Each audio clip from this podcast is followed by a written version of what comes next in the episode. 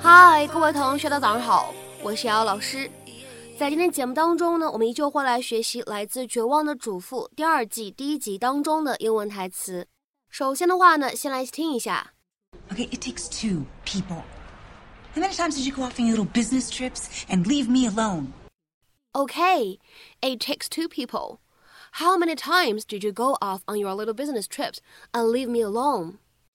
好吧，这事儿一个巴掌拍不响。多少次你为了出差把我一个人扔在家里？Okay, it takes two people. How many times did you go off on your little business trips and leave me alone?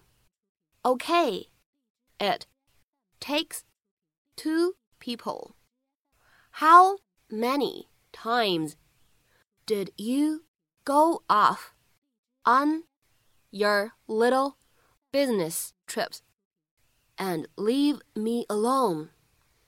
那么在这样一段话当中呢，我们需要注意哪些发音技巧呢？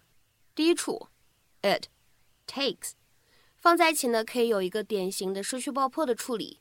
我们呢可以读成 it takes，it It takes. It takes。再来看一下第二处发音技巧，did you 放在一起呢，我们可以做一个音的同化的处理。那么此时呢，读快了以后会感觉有一些像纸的发音。我们呢可以读成 Did you？Did you？再往后面看，off，on，放在一起呢可以自然的连读一下。你呢可以读成 off on off on often，often，often。那么当然了，这个地方不连读呢也是完全可以的。再往后面看最后这一处发音技巧，当 and 和 leave 放在一起的时候呢，我们可以有一个典型的不完全爆破。可以读成 and leave, and leave, and leave. So you're just not going to talk to me, is that it? Fine.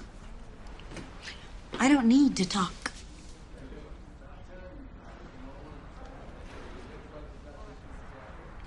Okay, yes, I had a little affair. It wasn't the best thing to do, and I'm not proud of it. But it's not the worst thing that could have happened. Nobody died. Oh, don't be such a martyr, Carlos. Okay, it takes two people. How many times did you go off on your little business trips and leave me alone? See, so technically you cheated too.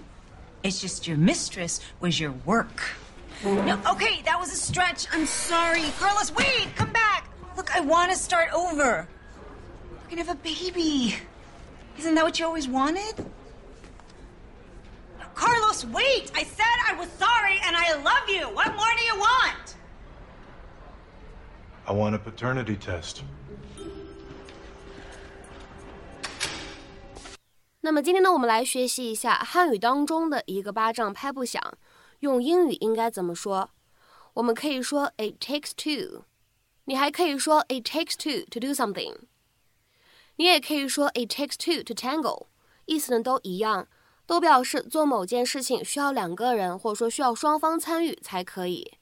那么其中最后这个表达 tango 非常有意思，t a n g o，tango 在英文当中呢可以当做名词使用，表示探戈舞，或者呢可以当做动词使用，却表示跳探戈舞。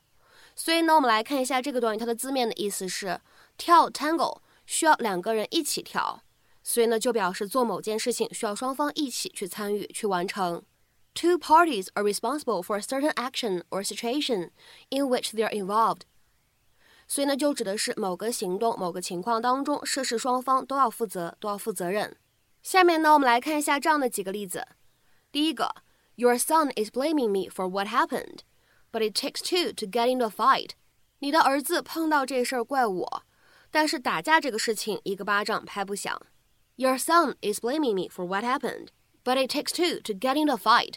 下面呢，我们再来看一下第二个例子。We're all ready for the merger, but it takes two to make a deal, and the other company has been dragging its heels on the paperwork.